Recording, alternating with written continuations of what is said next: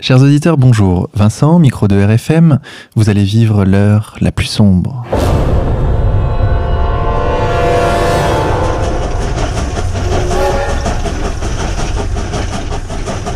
Chers auditeurs, pour cette 31e émission, nous avons le plaisir d'accueillir Marion Sigaud. Marion, bonjour. Bonjour.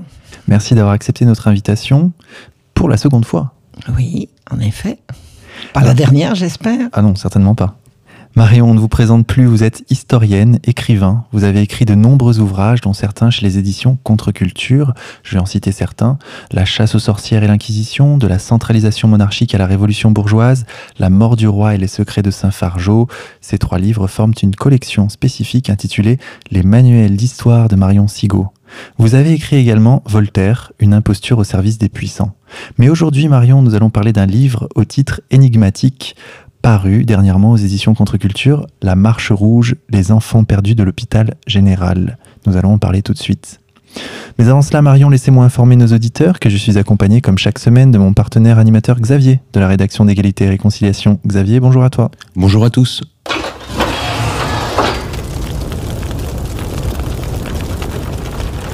Marion, première question. Racontez-nous, s'il vous plaît, la genèse de ce livre. Ce livre a été extrait en 2008 d'une somme gigantesque qui était le résultat de mon travail pour percer l'énigme d'Amiens. Donc à l'origine, la Marche Rouge, c'était c'était censé être un chapitre du travail gigantesque que j'avais fait sur sur l'affaire Damien. Damien étant ce domestique qui avait attaqué Louis XV au couteau en 1757.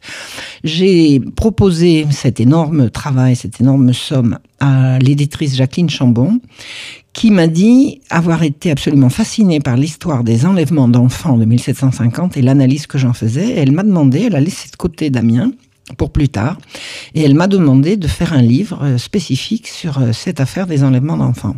Donc ce livre a vu le jour, il s'est appelé La Marche Rouge, j'expliquerai dans un instant à quoi correspond le titre.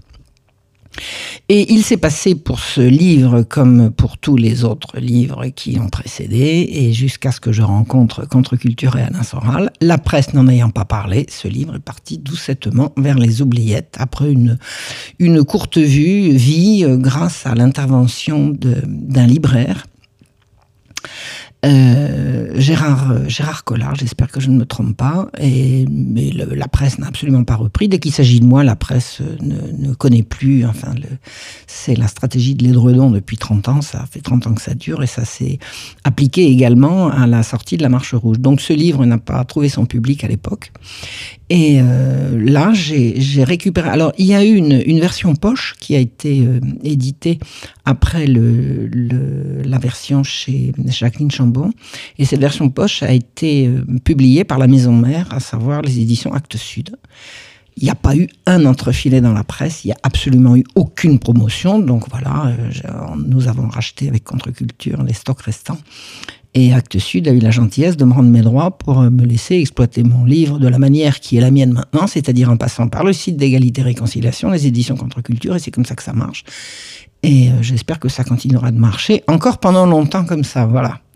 Donc euh, ce livre a vu le jour en 2008, il est le fruit de mon travail, de ma recherche universitaire.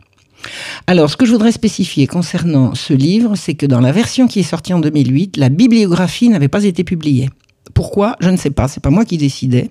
Quand on fait un travail universitaire comme j'ai fait, on ne se contente pas de notes de bas de, page hein, pour, pour ces références. On fournit la bibliographie.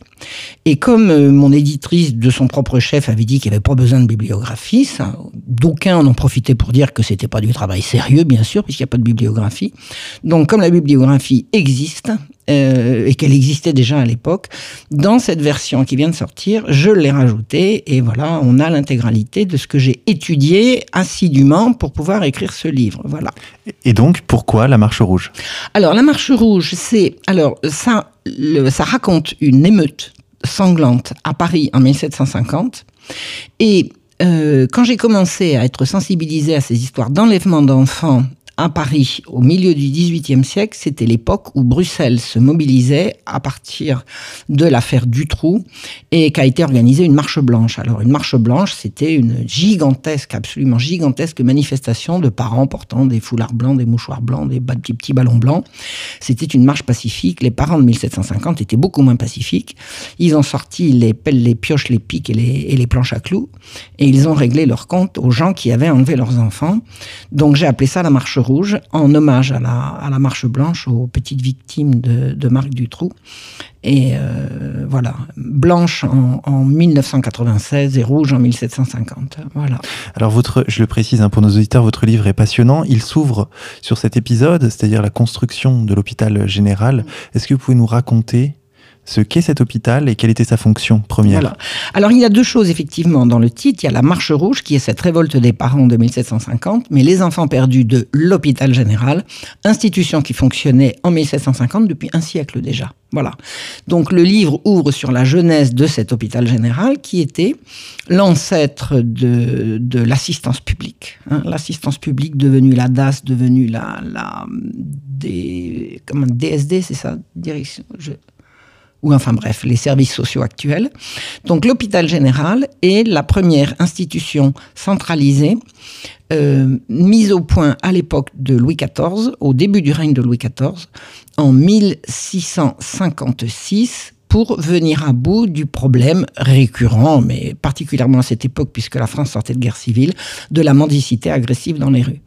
Donc, euh, pour faire face au problème de la mendicité, euh, qui est un problème récurrent dans toutes les sociétés où il y a de la pauvreté, quel que soit l'origine de la pauvreté, des magistrats, c'est-à-dire des gens euh, huppés, bien mis et possédant de nombreux moyens, avaient décidé euh, dans un esprit euh, prétendument de, de, de, dévotion religieuse, de, de contribuer à régler le problème de la mendicité en renfermant, comme on disait à l'époque, les mendiants. C'est-à-dire, il y, a des, il, y a, des gens qui vous agitent leurs moignons dans la rue, on va les enfermer dans une institution réservée pour ça.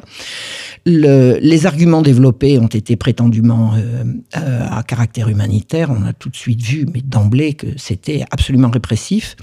Et un personnage éminent de l'époque, Monsieur Vincent, devenu Saint Vincent de Paul, s'est opposé de toute sa force à, cette façon de considérer la pauvreté comme un délit, mais il n'a pas été entendu. Saint Vincent de Paul a été une grande, grande, grande personnalité de, de son siècle.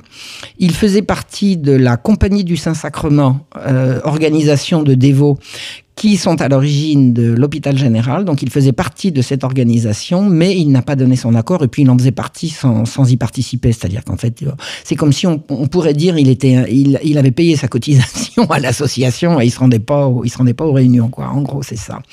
Donc euh, Saint-Vincent de Paul, à l'époque, alors il faut, situer l'époque de la création de l'hôpital général, c'est au lendemain de la Fronde. La Fronde, c'est une guerre civile qui a mis une partie considérable de la population française à genoux dans une situation de misère et de, je veux dire, la Fronde, une guerre civile, c'était euh, euh, quand les armées se déplaçaient, c'était 40 kilomètres de ravages euh, sur détruisant villes et villages, brûlant, violant, pillant.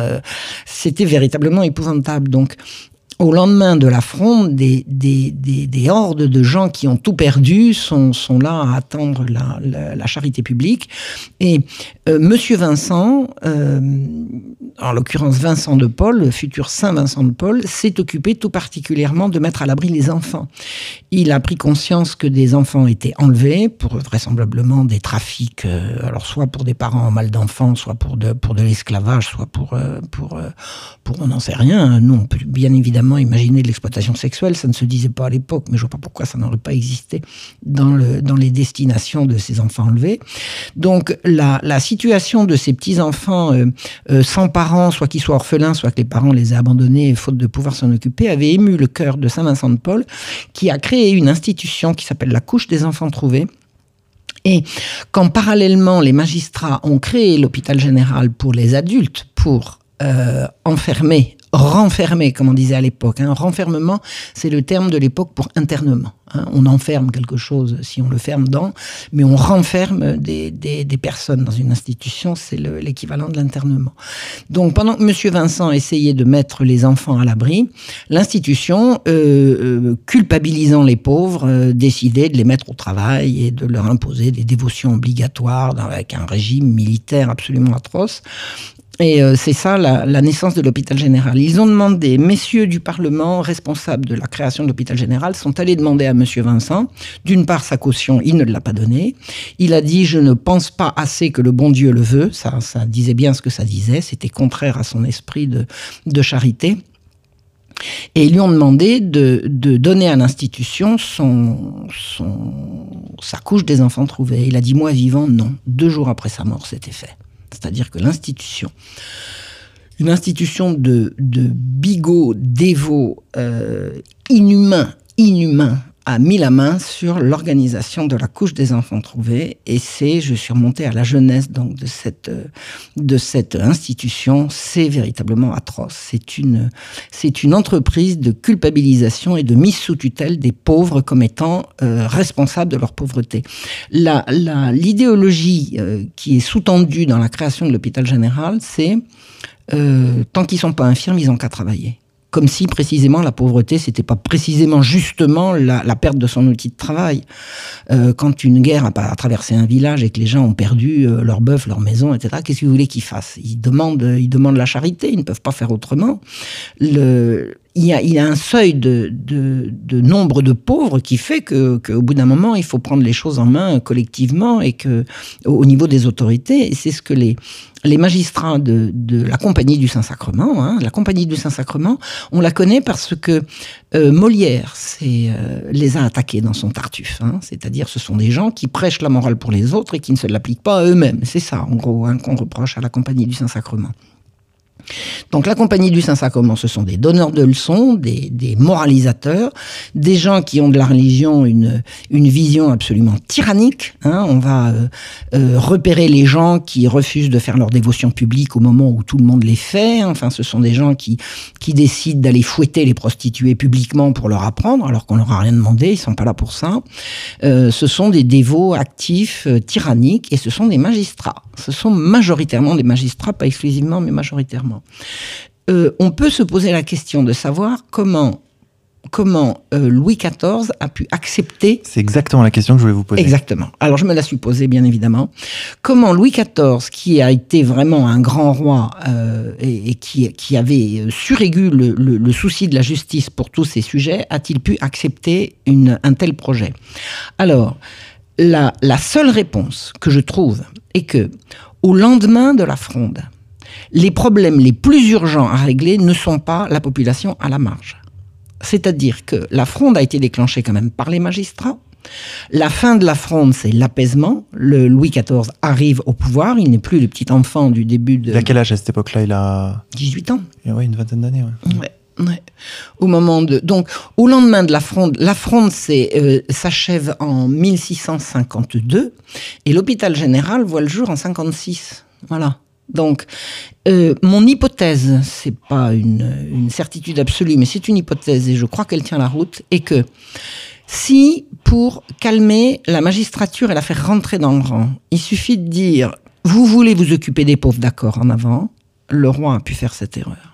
C'est-à-dire, vous voulez vous occuper des pauvres? Oui, Majesté, nous avons un projet, ça fait des années que nous travaillons dessus, ça faisait 30 ans qu'ils travaillaient sur le projet. Hein. C'était dès le début des années 1620 que, le, que, les premiers, euh, que les premiers projets avaient commencé à être élaborés. Il me semble que comprendre que le roi a donné l'hôpital général au magistrat comme un os arrangé pour qu'il lui fiche la paix sur le reste.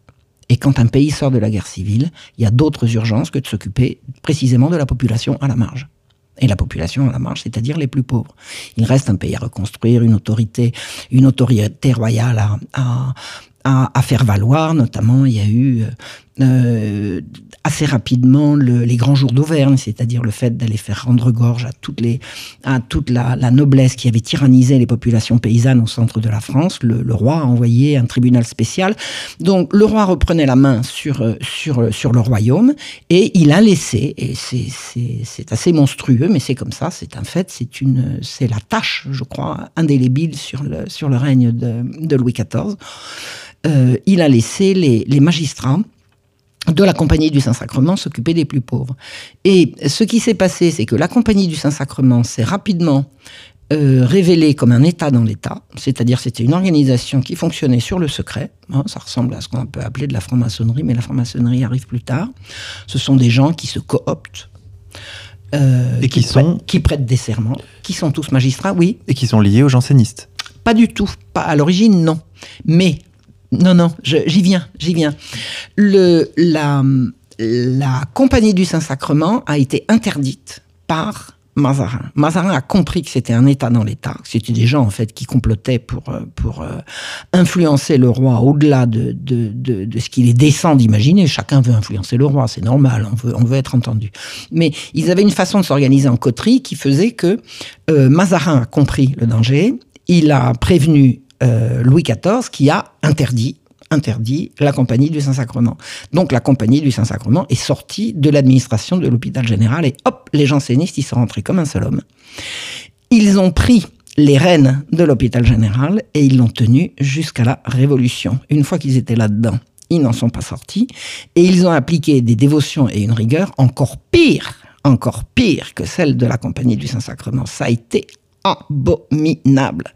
Les femmes, notamment, c'est surtout la, la salpêtrière était l'hôpital général des femmes. Bicêtre, c'était pour les enfants, pour les hommes, et la pitié, c'était pour, le, pour les, jeunes garçons, comme s'il y avait besoin d'un truc pour les jeunes garçons. On a expliqué pourquoi. Pourquoi on mettrait pour les jeunes garçons avec les, avec les grands garçons et les petites filles avec les, avec les grandes. En l'occurrence, les femmes d'un côté, les hommes de l'autre. Bon, c'est comme ça que ça, ça se concevait à l'époque. Je ne vois pas pourquoi on fait un, un, bâtiment spécial pour les petits garçons. Voilà, on peut poser la question. Je n'ai pas la réponse. Je laisse chacun euh, faire euh, jouer son imagination. Et quel est le rôle du Parlement de Paris dans la gestion de ces hôpitaux? Euh, l'hôpital général est entièrement géré par, par, le, par le Parlement de Paris. C'est-à-dire que le, premier président est euh, directeur euh, né de l'hôpital général, le premier président, le procureur, tous les plus hauts magistrats sont administrateurs nés de, de l'hôpital général. L'archevêque le, de Paris est censé également y siéger. Il n'y siégera pas jusqu'à pendant 100 ans. Il y siège de droit, mais pas de fait pendant 100 ans. Et l'hôpital général est véritablement la chasse gardée des magistrats du Parlement de Paris. Hein. le lieutenant général de police, qui n'est pas dépendant du, du Parlement de Paris, qui est dépendant du roi, mais qui est également un haut magistrat, siège également de droit à l'hôpital général. Donc la gestion des pauvres est entièrement confiée à des gens qui sont organisés en coterie et qui, n'aiment pas qu'on vienne regarder dans leur, euh, qui n'aiment pas qu'on vienne regarder de, de, leurs affaires et qu'on vienne s'occuper d'eux. Donc, ce sont eux, ce sont des magistrats qui ont rédigé les statuts de l'hôpital général, ce sont eux qui dirigent l'hôpital général et ils se cooptent. Personne d'extérieur à la coterie ne peut entrer dans l'administration de l'hôpital général. Et Marion, il y a un autre aspect très intéressant qui rejoint celui que, dont vous parlez euh, tout de suite, c'est euh, l'aspect économique de cet hôpital général. Absolument. C'est-à-dire qu'en fait, euh, toute la générosité publique ou privée doit aller à destination de cet hôpital général C'est une, des, une des, des, plus grandes monstruosités de cet hôpital général, et il y en a quelques-unes, mais c'est que dès l'instant où l'hôpital général a été créé, il devient destinateur unique, officiel unique et exclusif, exclusif de toute charité publique. Vous voulez léguer vos biens aux pauvres, vous les léguerez à l'hôpital général. Vous aviez euh, jadis une institution ici, une institution là, de braves gens, de braves curés ou de braves sœurs qui s'occupaient des pauvres. Vous ne pouvez plus, à partir du moment où ils ne sont pas dans l'hôpital général, vous ne pouvez plus rien leur donner.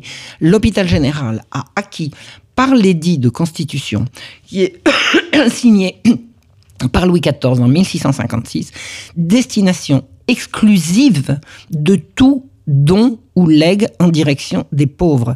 L'hôpital général se voit doté de sommes gigantesques. D'autre part, les mendiants euh, les pauvres arrêtés et mis à l'hôpital général sont censés travailler. Donc vous avez des donneurs d'ordre qui se précipitent à l'hôpital général en disant moi j'ai besoin de petites mains pour tricoter, pour filer, pour tisser, pour faire ceci, pour faire cela.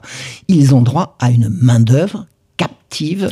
Mais pas très efficace, vous le dites dans le livre. C'est rien de Il y, a le une dire. rési- il y a une résistance. C'est tellement amusant. Le travail forcé, ça n'a jamais marché. Ça n'a jamais marché, à l'hôpital général comme ailleurs. C'est-à-dire que les enfermés ont toujours salopé le travail. Ça a toujours été le cas. Il n'en reste pas moins que euh, vous aviez des donneurs d'ordre qui se, présentaient à l'hôpital et, qui euh, donnaient des, travaux de tricotage ou de ceci ou de cela à, des petits-enfants qui étaient, qui ou, à, des femmes qui étaient toute la journée vissées dans des, conditions d'hygiène atroces. Enfin, c'était vissé à des sièges euh, avec pas d'air pour respirer. Enfin, c'est vraiment, c'est absolument, c'est une abomination. C'est concentrationnaire. C'est concentrationnaire. L'étude des conditions de vie des enfermés à l'hôpital général, ça ressemble à un camp de concentration. Donc, les magistrats ont l'exclusivité du fonctionnement de l'hôpital général. Ils reçoivent des dons et des legs de façon absolument considérable. Le roi également distribue des, des subsides euh, sous forme de prix de journée. Alors, ce qui est intéressant. Alors, c'est pas, pas nommé comme ça, prix de journée, mais c'est c'est à ça que ça, ça, ça, fait, ça fait référence. Plus il y a de pauvres et plus il y a d'argent. Pratique. Comme les pauvres, on ne leur donne pas les, les soins auxquels ils ont droit, mais vous avez des gens qui tapent dans la caisse. Enfin, c'est de la prévarication, des détournements de fonds. C'est monstrueux. Le fonctionnement de l'hôpital général est une monstruosité. Une monstruosité. Xavier? Diriez-vous que la création de cet hôpital général est consécutive à l'abandon de Paris par la noblesse à la bourgeoisie? Je ne peux pas dire ça comme ça parce que je ne l'ai pas étudié sous cette forme-là, mais l'hôpital général, c'est la magistrature, et la magistrature, c'est la noblesse.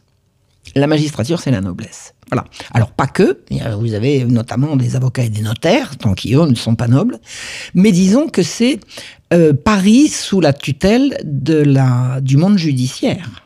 Paris sous la tutelle du monde judiciaire. Voilà, ça je, je peux vraiment le dire, ce sont eux qui finissent par, par faire la loi. Et euh, toutes les, les grandes toute la grande opposition entre la magistrature et la royauté d'un côté, la magistrature et la, et la papauté de l'autre, ça se joue euh, à ce moment-là et ça se fait également autour de l'hôpital général. Donc les magistrats sont extrêmement jaloux de conserver leur mainmise sur l'hôpital général et on va aller de scandale en scandale jusqu'à la Révolution et aucun scandale n'aboutira à une résolution. hein. C'est, c'est dramatique. Et- Les- ouais. Et de fait, l'Église a été exclue de sa vocation à l'assistance publique. Alors c'est exactement ça, c'est-à-dire qu'à partir du moment où l'hôpital général est créé, l'Église perd une de ses trois prérogatives euh, majeures. L'Église, elle était là pour s'occuper des sacrements et de l'administration de la, de la vie religieuse, première chose. La deuxième, c'était l'éducation. Elle l'a conservée jusqu'à ce qu'on interdise les jésuites. Et la troisième vocation de l'Église, c'est l'assistance aux pauvres. Euh, L'Église perçoit la dîme euh, avec laquelle elle, participe à la à la- l'assistance aux pauvres. Et par la création de l'hôpital général, l'Église est exclue de l'assistance aux pauvres. L'Église n'a plus le droit de s'occuper des pauvres, puisque l'institution exclusive, alors au début, en 1656, c'est créé sur Paris, en 1660, c'est généralisé à toute la France. Dans toutes les petites villes de, province, vous avez un, un ancien hôpital général où les gens pauvres étaient obligés de se laisser enfermer, où les donateurs de, de, de, de legs pour les pauvres étaient obligés de, de, de tester, enfin en faveur de qui les, les donateurs étaient obligés de tester et en exclusive. Et euh, voilà, c'est une, une espèce de, de, de monstruosité qui, qui naît à ce moment-là et qui va continuer comme ça jusqu'à jusqu'à jusqu'à la Révolution. Et les, les problèmes soulevés par l'hôpital général n'ont jamais, jamais été soulevés. Jamais, jamais. Quel est le facteur déclencheur à la moitié du XVIIIe siècle des émeutes qui vont ensanglanter Paris? Alors, ça, c'est. Alors, on fait un bond d'un siècle. hein. On fait un bond d'un siècle. L'hôpital général est créé au milieu du XVIIe siècle et au milieu du XVIIIe siècle, on se met, la police se met à enlever des enfants dans les rues. Il n'y a pas de lien entre ceci et cela. hein, on est d'accord. A priori, il n'y a pas de lien entre ceci et cela. On sait quand même que euh, quand Louis XIV a voulu, alors Louis XIV est mort en 1715, donc je parle de la, la, portion de, temps historique qui situe entre 1656, date de création, et 1715, mort de, Louis XIV. Pendant cette, cette période de temps, le, roi a voulu que des jeunes filles euh, enfermées à l'hôpital général euh, soient envoyées aux îles ou en Amérique, aux Amériques, pour y être les, ce qu'on appelait les filles du roi, c'est-à-dire des filles à marier avec, avec, des, avec des colons, avec les gens envoyés là-bas. Donc, on savait que l'hôpital général servait de réservoir d'une espèce de, de, main-d'œuvre coloniale potentielle qu'on pouvait, qu'on pouvait envoyer. Alors, on a demandé aux, jeunes femmes qui étaient volontaires, donc euh, les jeunes femmes sont parties à titre volontaire, et puis petit à petit, on s'est mis à les envoyer à titre correctionnaire. Hein. Donc, euh, envoyer les gens aux îles. On a, on a vu la chose en 1720 pendant la Régence, hein, j'en ai parlé également dans, mon travail sur la Régence. Il y a eu une première euh, vague d'arrestation de gens en 1720. Euh, alors au début c'était à titre correctionnaire, vous avez commis un crime, vous avez volé votre voisin, vous avez fait ceci ou cela, allez hop, on vous envoie aux îles. ça a été la colonisation forcée, quoi. Bon. Et en 1720, une première vague d'enlèvement d'enfants a, déclenché des émeutes. C'est-à-dire que on commence par envoyer les gens qui sont en, prison, on vide les prisons en les, en les envoyant aux îles, puis on se met à ramasser des gens dans la rue, comme ça. Et les gens ne se laissent pas arrêter comme ça. Il y a eu des émeutes en 1720. Ça a duré deux ou trois jours. Ça s'est calmé. Et euh, en 1750, voilà que la police se remet à arrêter des gens dans la rue. Des jeunes gens, des très jeunes gens, et bientôt des enfants. Des enfants sont élevés enlevés dans la rue.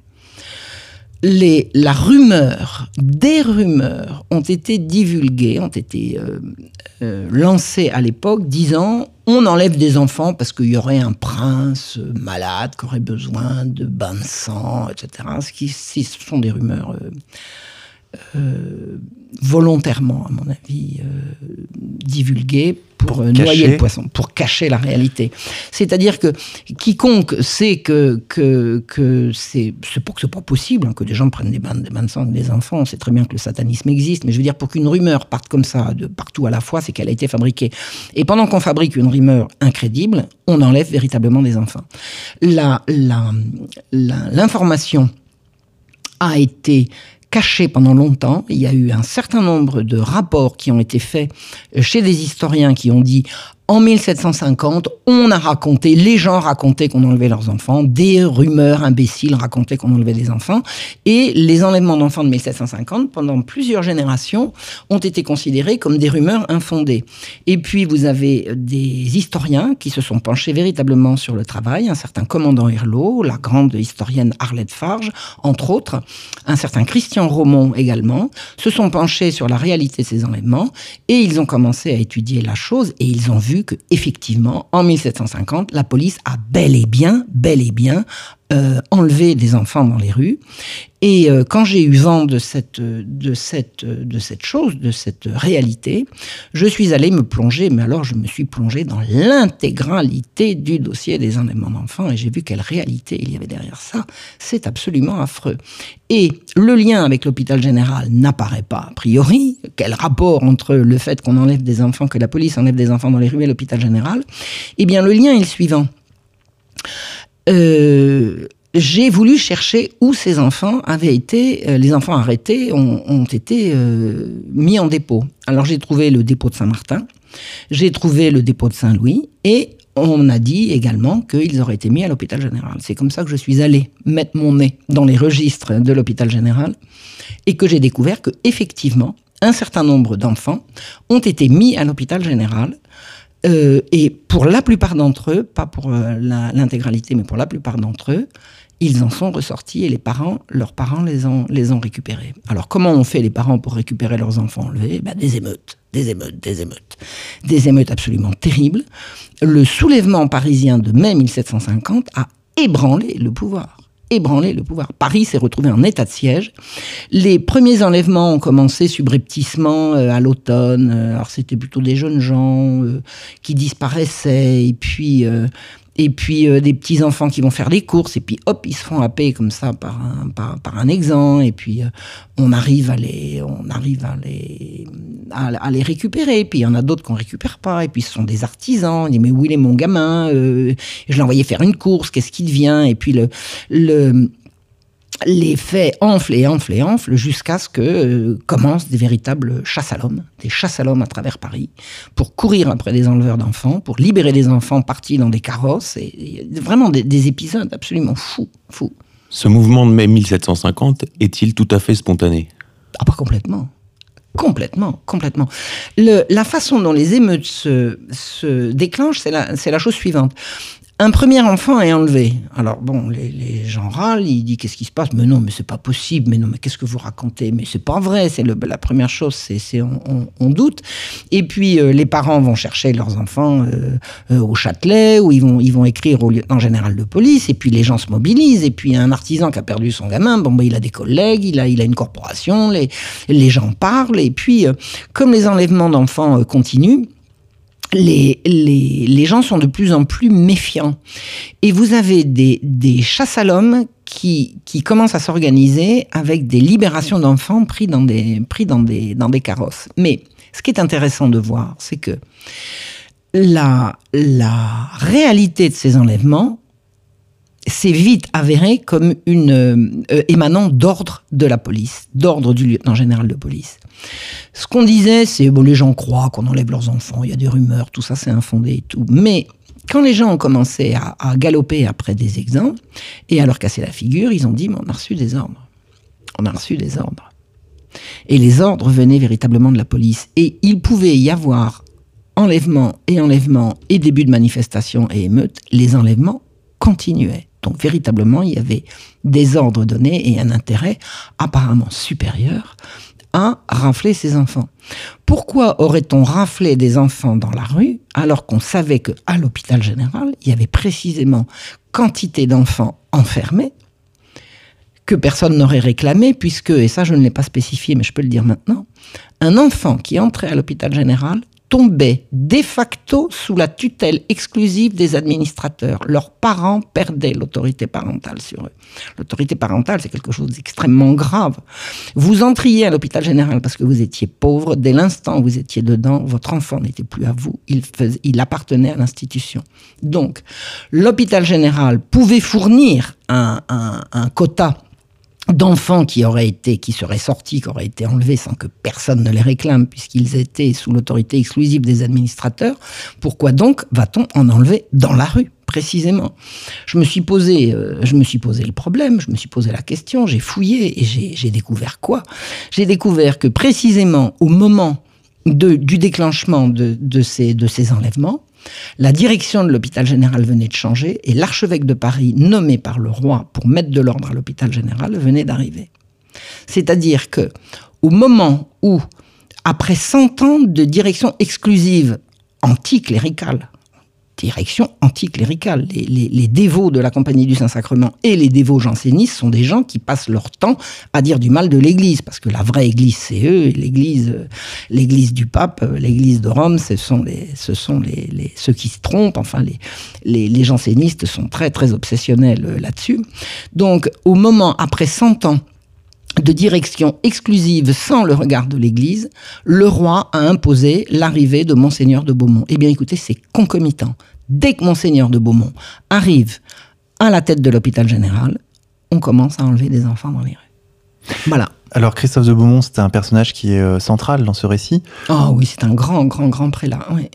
Est-ce que vous pouvez, nous, s'il vous plaît, nous parler un peu plus précisément de, ce personnage? Christophe de Beaumont est, est l'archevêque de Paris que le roi a appelé en remplacement de Monseigneur, je crois, de Vintimille, j'espère que je ne dis pas de bêtises, à la mort d'un, de son prédécesseur, euh, le roi a demandé à Christophe de Beaumont de venir euh, prendre le siège de l'archevêché de Paris d'une part, et d'autre part de siéger à l'hôpital activement. Voilà. Pourquoi? Bah Parce qu'il y a des plaintes. Il n'y a pas des plaintes pour enlèvement d'enfants à l'époque, mais il y a des plaintes pour prévarication, pour violence, pour, et puis pour des mœurs absolument dissolues. Toutes les officières de l'hôpital général avaient, avaient leurs amants qu'elles s'échangeaient. Enfin bon, c'était les parties fines. C'était la dévotion obligatoire pour les enfermés et la fiesta la grande fiesta pour tout l'encadrement. Il y avait des, on voit, on voit en étudiant les, les, registres des femmes qui entrent et qui euh, ressortent euh, euh, dix mois après avec un nouveau-né dans les dix ou douze mois après avec un nouveau-né dans les bras. Donc elles se sont fait faire sur place. C'est évidemment pas entre femmes qu'elles se le sont fait. Donc ça veut dire que les administrateurs venaient participer à des parties fines. Bon, c'est comme ça qu'on c'est comme ça qu'on le comprend. Donc il y a énormément de plaintes qui atteignent le roi et le roi demande à l'archevêque de Paris de venir siéger à l'hôpital général et d'y mettre de l'ordre. Voilà. Et Monseigneur de Beaumont est connu pour sa grande piété, pour sa très très grande charité et pour son caractère trempé, c'est-à-dire qu'il est vraiment l'homme de la situation. Il a failli y laisser sa liberté, c'est-à-dire que ce que Monseigneur de Beaumont est venu faire à l'hôpital général, c'est-à-dire y mettre de l'ordre, a déclenché une bronca, une bronca de toute la magistrature contre lui, contre l'Église, contre. Alors, ce qui est connu du public, ce qui était connu du public à l'époque, c'est que Monseigneur de Beaumont était, dit-on, proche des jésuites. Or, les magistrats jansénistes ont une obsession, c'est leur haine viscérale, obsessionnelle, pathologique des jésuites. Donc, on en fait une affaire de guerre entre jésuites et jansénistes. C'est effectivement comme ça que ce menteur de Voltaire est allé raconter la chose puisque Voltaire a mis son grain de sel là-dedans. Michelet a menti comme un arracheur de dents également quand il s'est agi de raconter l'histoire de l'hôpital général. Moi, ce que je sais de l'hôpital général, c'est que dès que monseigneur de Beaumont est arrivé et qu'il a commencé à vouloir mettre le nez, un, dans les comptes, deux, dans la moralité des gens qui étaient là, ça a été la révolte générale de la magistrature qui s'est mise carrément en grève, non pas en grève d'hôpital général, mais en grève tout court. La justice s'est arrêtée à Paris. Parce que Monseigneur de Beaumont mettait son nez dans les affaires de l'hôpital général. Ça veut dire qu'ils avaient des choses à cacher.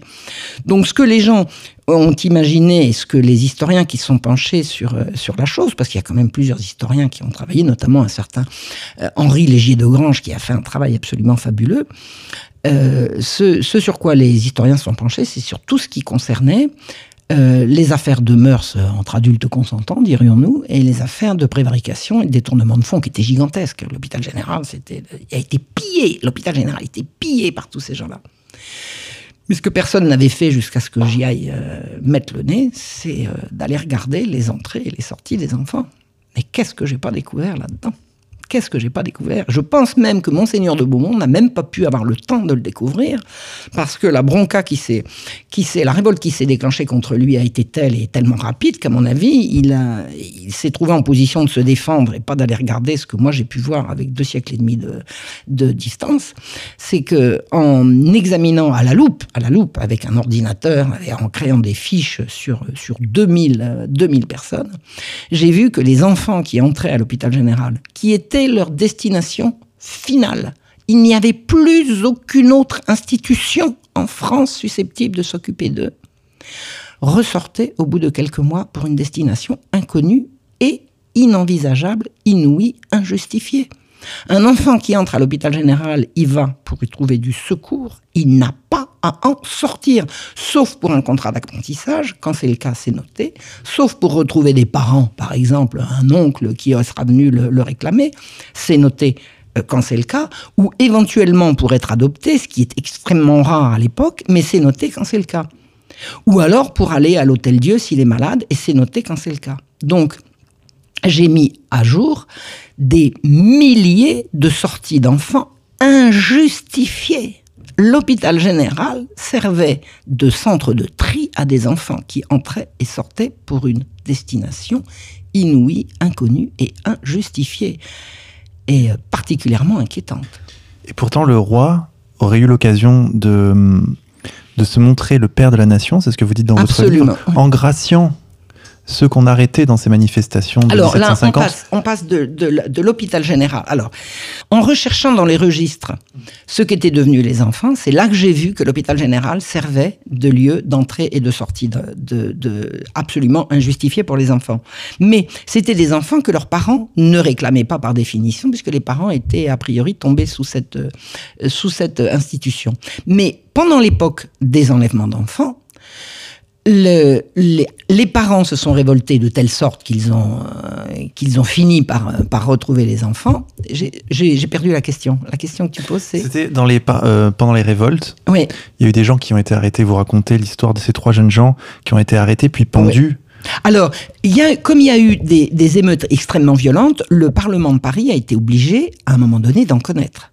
Hein Euh, il y a eu un procès, il y a eu des, des enleveurs d'enfants qui ont été massacrés, il y a vraiment eu mort d'hommes, et il y a eu des, émeutiers qui ont été arrêtés. Et les juges qui ont jugé ces émeutiers sont les mêmes qui avaient l'administration de l'hôpital général. D'accord?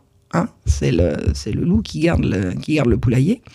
Et au moment du jugement, les enleveurs d'enfants ont eu trois livres d'amende, l'équivalent de 100 euros à peu près, hein, trois livres d'amende de, de, De peine. de peine, de peine, et trois émeutiers ont été pendus.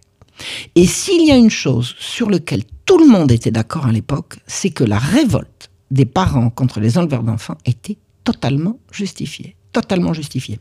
Il faut quand même se mettre euh, dans le contexte de l'époque. On ne peut pas laisser une foule massacrer, même des enleveurs d'enfants, euh, impunément. C'est une évidence. C'est une évidence. Il fallait que la justice suive son cours. Mais c'est là précisément que le roi pouvait se montrer le père de la nation en les graciant au dernier moment. C'est-à-dire que la justice fasse son travail en condamnant gravement des gens responsables de la mort d'homme. Il y a mort d'homme, il y a sanction. Mais le roi pouvait à ce moment-là gracier. Et la foule n'a pas voulu croire que la grâce n'arriverait pas. Ça a été monstrueux. Le jour de la pendaison de ces trois jeunes gens qui s'étaient révoltés de façon totalement justifiée contre des salopards qui enlevaient des enfants dans les rues, la foule était compacte. Paris était en état de guerre, tout le guet à pied, à cheval, tout, le monde était mobilisé, l'armée était autour. Enfin, c'était vraiment, il y, avait, une, y avait un véritable danger de, de- de renversement. Enfin, de, de- Et la, la foule s'est mise à crier grâce, grâce, grâce, grâce. La foule criait grâce, grâce, grâce. Et on pensait que le roi allait donner la grâce. Et il n'a pas donné. Alors, Donc les émeutiers ont été pendus. C'est une Et horreur. pourquoi Louis XV n'a-t-il pas saisi cette occasion? Je me demande ce qu'il savait des tenants et aboutissants de ça. Le problème de la de l'information du roi se pose. Xavier? Pensez-vous que cet épisode a creusé le fossé entre le peuple de Paris et la monarchie qui explosera plus tard pendant la Révolution française Incontestablement. C'est incontestablement. Louis XV est bien aimé jusqu'à cette date. À partir de cette date, il est le mal aimé. Louis XV est nommé le bien aimé euh, au début des années 30. Et en 1750, euh, quelques semaines après, ou quelques mois après, il y a eu un grand défilé dans le, le, le roi a traversé Paris. Il n'y a pas eu un vive le roi. Il traversait dans un silence de mort. Il a dit c'est fini, je reviendrai plus à Paris, ce vilain peuple qui me dit Amérode et tout. Donc je pense qu'on est allé on est allé raconter au roi, parce qu'il y a des réflexions qu'il a faites dans ce sens-là, on est allé raconter au roi que les gens disaient qu'il se baignait dans le sang d'enfants. Enfin, on lui a raconté. Le, problème se pose de savoir ce qu'on lui en a dit. Hein. Si le roi dit comment peut-on imaginer que qu'on enlève des enfants pour moi et que je vais les tuer, il était, euh, il était indigné. Bah oui, sauf qu'on lui a pas reproché à lui, alors surtout pas de, s'être baigné dans du sang d'enfant, mais bel et bien d'avoir enlevé des enfants. C'est sa police qui enlevait des enfants. Mais le roi, à l'époque, il était serré de près par Madame de Pompadour. hein. C'était vraiment une femme d'une amoralité absolument totale. Madame de Pompadour a été euh, une maîtresse femme d'une grande intelligence et d'une amoralité absolument Et c'est elle qui, serrait le roi de près et qui, pouvait certainement lui donner euh, la version des choses qui l'intéressait. hein. Elle était extrêmement intime avec le roi, même quand elle n'avait plus de relation euh, charnelle avec lui. Elle était sa confidente, sa, son amie, elle était, elle était son alter ego. Ils étaient quasiment inséparables.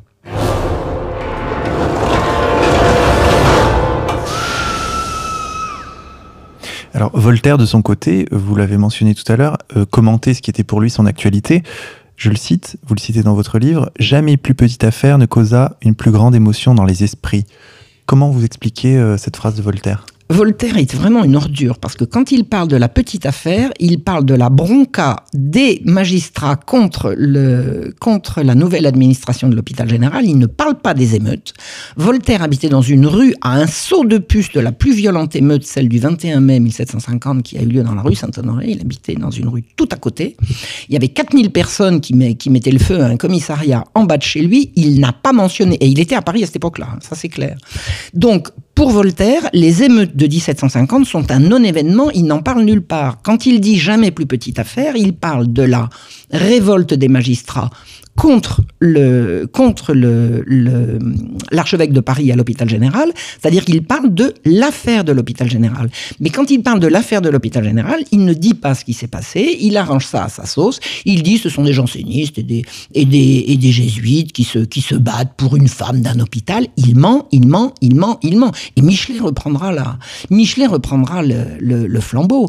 L'affaire de l'hôpital général, c'est une un refus de magistrats laïcs de voir l'Église s'ingérer dans leurs affaires, à savoir la gestion des pauvres. Or, comme je vous ai dit, moi j'ai découvert que les pauvres en question, euh, dans, l'institution en question de pauvres, des milliers d'enfants disparaissaient. Donc il y avait là, on avait là à faire un trafic absolument abominable. Et euh, Voltaire était parfaitement à même de savoir ce qui pouvait se passer. C'est clair, hein. c'est clair. Voltaire est un menteur. Il est toujours du côté du manche. Il est toujours du côté des puissants contre les pauvres.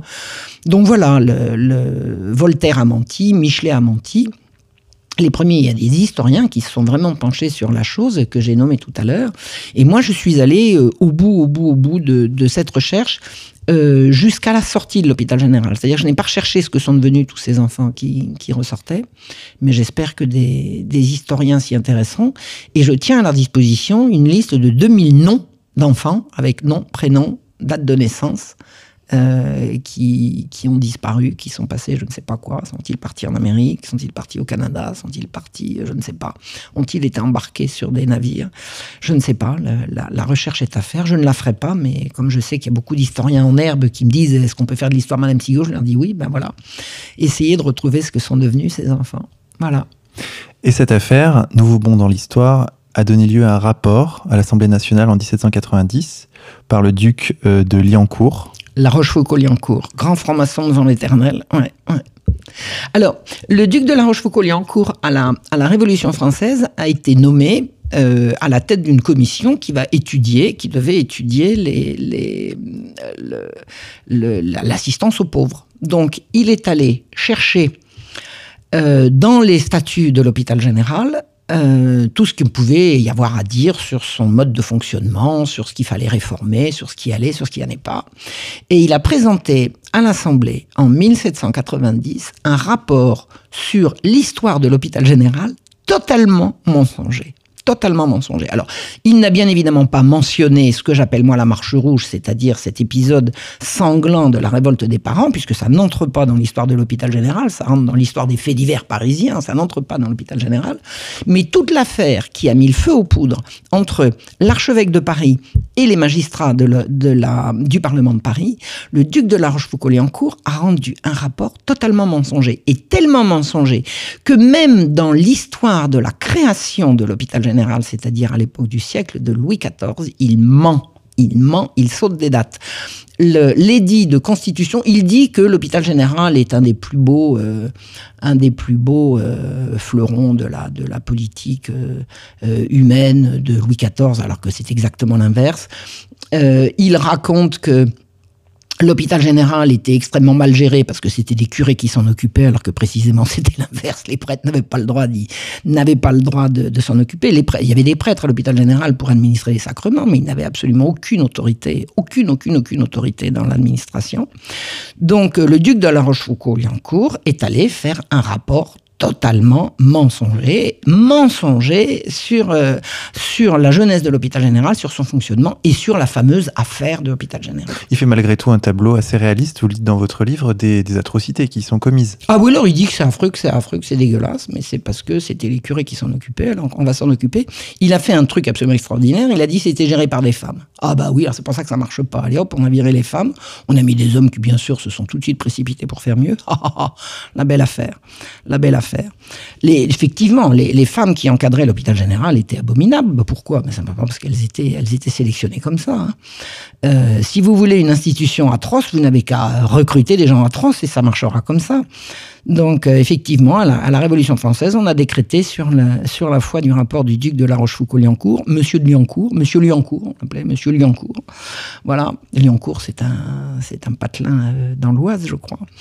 Euh, donc, hein, quand, il a, commencé à, faire bon de, de virer les particules, donc sur la foi du, du rapport de Monsieur Liancourt, on a décrété que l'hôpital général était atroce parce que c'était dirigé par des femmes. Alors on a viré les femmes et on a mis des hommes à la place.